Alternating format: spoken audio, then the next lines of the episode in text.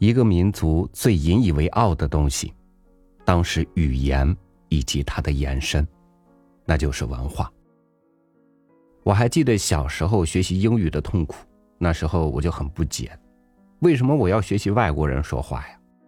老师告诉我说，以后可以跟外国人交流，能懂得他们说什么，我们才不吃亏。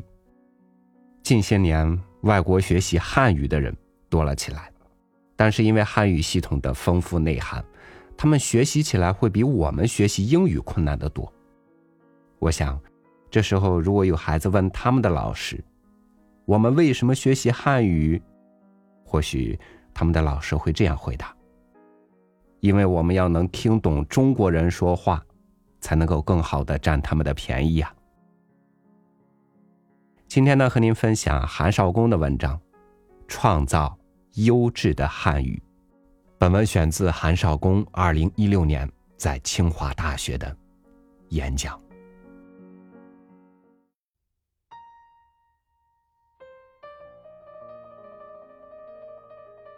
希腊语中有一个词 “barbar”，既指野蛮人，也指不会说话的结巴。在希腊人眼里，语言是文明的标志。我们如果没有优质的汉语，就根本谈不上中华文明。那么，什么是优质的汉语？在我看来，一种优质语言并不等于强势语言，并不等于流行语言。优质语言，一是要有很强的解析能力，二是要有很强的形容能力。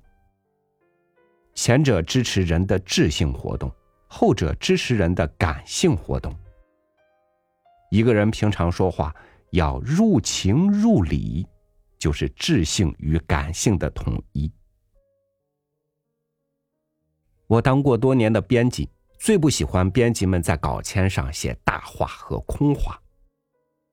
这一篇写的很好，这一篇写的很有时代感，这一篇写的很有先锋性。什么意思？什么是好？什么叫时代感或者先锋性？写这些大话的人可能心有所思，但解析不出来；可能心有所感，但形容不出来，只好随便找一些大话来敷衍。一旦这样敷衍惯了，他的思想和感觉就会粗糙和混乱，就会钝化和退化。一旦某个民族这样敷衍惯了，这个民族的文明就会衰竭。我对一些编辑朋友说过：“你们不是最讨厌某些官僚在台上讲空话吗？如果你们自己也习惯于讲空话，你们与官僚就没有什么区别。我们可以原谅一个小孩讲话时大而化之、聋而统之，不是好就是坏。”不是好人就是坏人，因为小孩没有什么文明可言，还只是半个动物。但一个文明成熟的人，一个文明成熟的民族，应该善于表达自己最真切和最精微的心理。语言就是承担这个职能的。我们不能要求所有的人都说的既准确又生动。陈词滥调无处不在，应该说是一个社会的正常状况。但知识分子代表着社会文明的品级高度，应该承担一个责任，使汉语的解析能力和形容能力不断增强。正是在这一点上，我们不能说白话文已经大功告成。白话文发展到今天，也许只是走完了第一步，至少。我们很多人眼下还缺少语言的自觉，我们对汉语的理性认识还笼罩在盲目欧化的阴影之下，没有自己的面目，更缺乏自己的创造。现代汉语语法奠基于马氏文通，而马氏文通基本上是照搬英语语法。这个照搬不能说没有功劳。汉语确实从英语中学到了不少东西，不但学会了我们前面说到的“他”还学会了时态表达方式，比如广泛使用“遮”“了”“过”。遮就是进行时，了就是完成时，过就是过去时。这样一用，弥补了汉语的逻辑规制的不足，把英语的一些优点有限的吸收和消化了。这方面的例子还很多，但汉语这只脚并不完全是用英语语法这只鞋。我们现在的大多数汉语研究还在削足适履的状态。我们看看报纸上的体育报道：“中国队大胜美国队。”意思是中国队胜了。中国队打败美国队，意思也是中国队胜了。这一定让老外犯糊涂啊！胜与败明明是一对反义词，在你们这里怎么成了同义词？其实，这种非语法、反语法、超语法的现象，在汉语里有很多。汉语常常是重语感而轻语法。是以语感代替语法，比如在这里“大一下”，情绪上来了，语感上来了，那么不管是胜是败，都是胜了，意思不会被误解。又比方说，用汉语最容易出现排比和对偶。你们到农村去看，全中国最大的文学活动就是写对联。应该说是世界一绝。有些对联写的好啊，你不得不佩服。但英语理论肯定不会特别重视对偶，因为英语单词的音节参差不齐，不容易形成对偶。英语只有所谓重音和轻音的排序，也没有汉语的四声变化。据说粤语里还有十三声的变化。对我们的耳朵形成了可怕的考验。朦胧诗有一位代表性诗人多多，有一次他对我说，他曾经在英国伦敦图书馆朗诵诗，一位老先生不懂中文，但听得非常激动。事后对他说，没想到世界上有这么美妙的语言。这位老先生是被汉语的声调变化迷住了，觉得汉语的抑扬顿挫简直就是音乐。由此，我们不难理解，西方语言理论不会对音节对称和声律变化有足够的关心，不会有这些方面的理论成果。如果我们鹦鹉学舌，在很多方面就会抱着金饭碗讨饭吃。还有成语典故。我曾经写过一篇文章，说成语典故之多是汉语的一大传统。一个农民也能出口成章，言必有典，但是要口译员把这些成语典故译成外语，他们一听脑袋就大了，根本没法译。应该说，其他语种也有成语。但汉语因为以文字为中心，延绵几千年没有中断，所以形成了成语典故的巨大储存量，其他语种无法与之比肩。每一个典故是一个故事，有完整的语境，有完整的人物和情节，基本上就是一个文学作品的浓缩。邻人偷斧，掩耳盗铃，刻舟求剑。削足适履，拔苗助长。这些成语几乎都是讽刺主观主义的，但汉语不看重什么主义，不看重抽象的规定，总以引导言说者避开概念体系，只是用一个个实践案例，甚至一个个生动有趣的故事来推动思想和感觉。这样说是不是有点啰嗦？是不是过于文学化？也许是，但这样说照顾了生活实践的多样性和具体语境的差异性，不断把抽象还原为具象，把一般引向个别。在这一点上，汉语倒像是最有后现代哲学风格的一种语言，一种特别时髦的前卫语言。今天晚上我们对汉语特性的讨论挂一漏万，但粗粗的想一下，也可以知道汉语不同于英语，不可能同于英语。因此，汉语迫切需要一种合身的理论描述。需要用一种新的理论创新来解放自己和发展自己。其实，马氏文通也只是取了英语语法的一部分。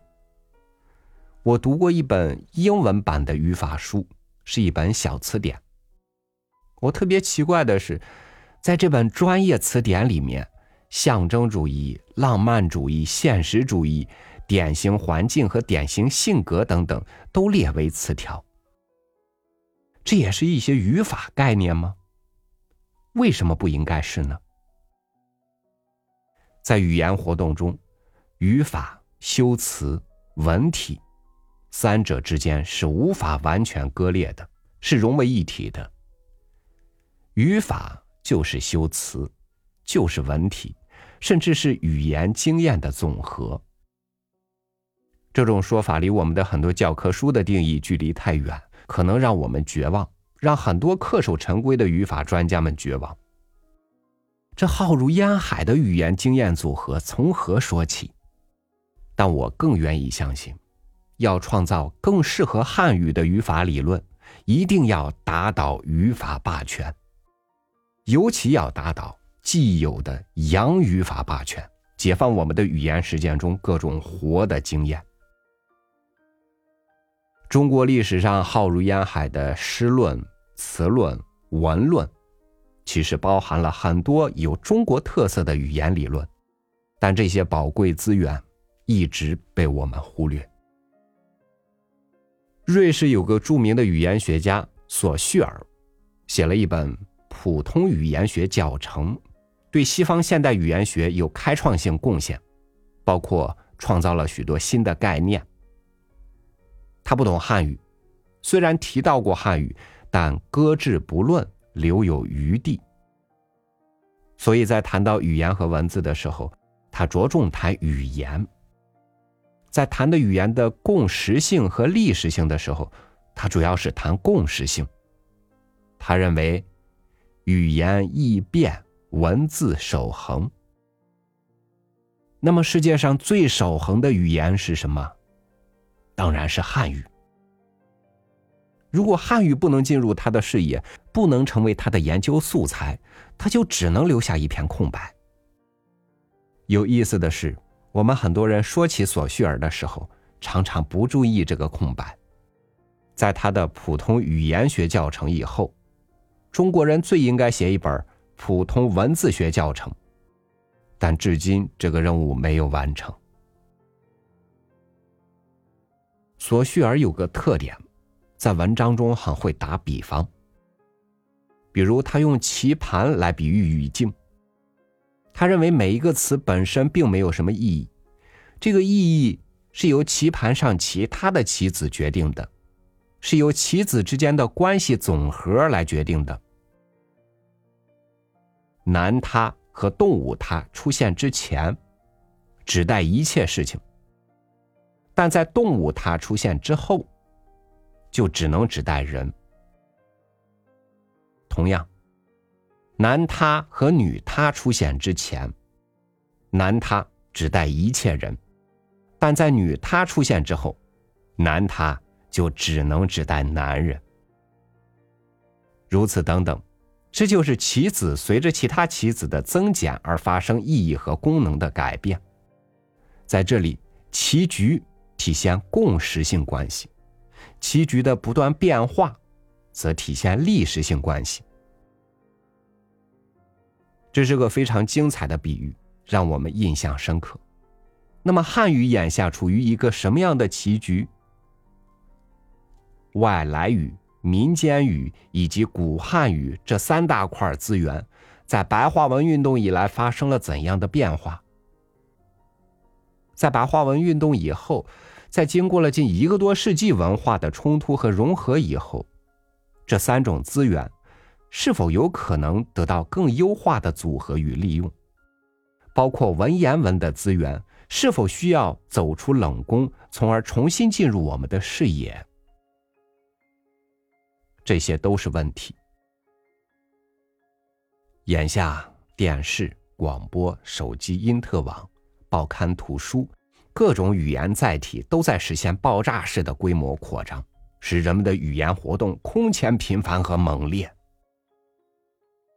有人说，这是一个语言狂欢的时代。其实，在我看来，也是一个语言危机的时代，是语言垃圾到处泛滥的时代。我们丝毫不能掉以轻心。我昨天听到有人说：“我好好开心哦，我好好感动哦。”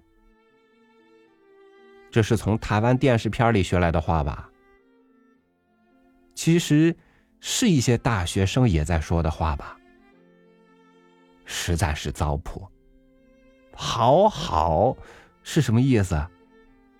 好好有什么好？还有什么开开心心？完全是病句。第一时间比尽快、从速、立刻更有道理吗？做工作、做销售、做物流、做面包，哎也是这样揣着上岗证，忙忙碌碌麦克出来的。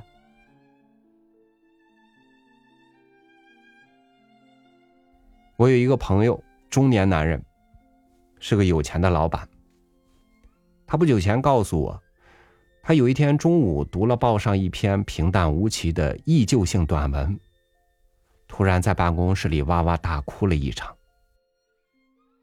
他事后根本无法解释自己的哭，不但没有合适的语言来描述自己的感情，而且一开始就没有语言来思考自己到底怎么了。思绪纷纷之际，只有一哭了之。我想，他已经成为了一个新时代的 Barbara，一天天不停的说话，但节骨眼上倒成了个哑巴。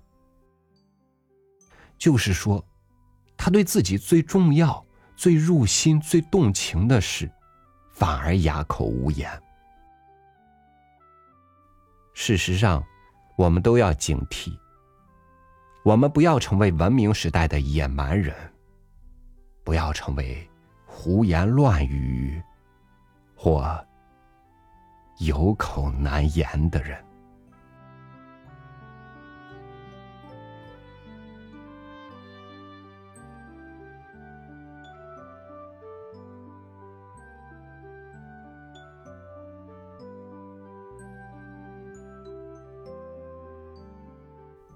建国以后，我们用了几十年的时间，做完了西方很多国家几百年才完成的事儿。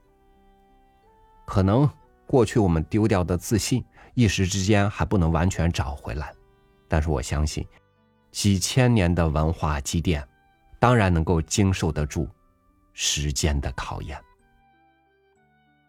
感谢您收听我的分享，欢迎您关注微信公众号“三六五读书”，收听更多经典文章。我是超宇，祝您晚安，明天见。